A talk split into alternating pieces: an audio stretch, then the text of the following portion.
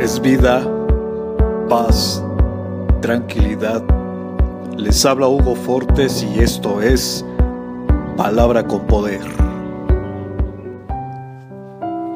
Bienvenidos, este es el contenido de hoy. Te haré entender y te enseñaré el camino en que debes andar sobre ti fijaré mis ojos.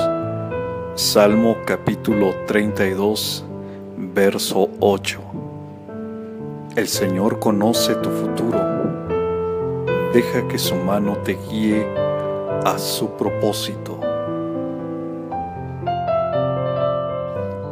Comparte, será chévere.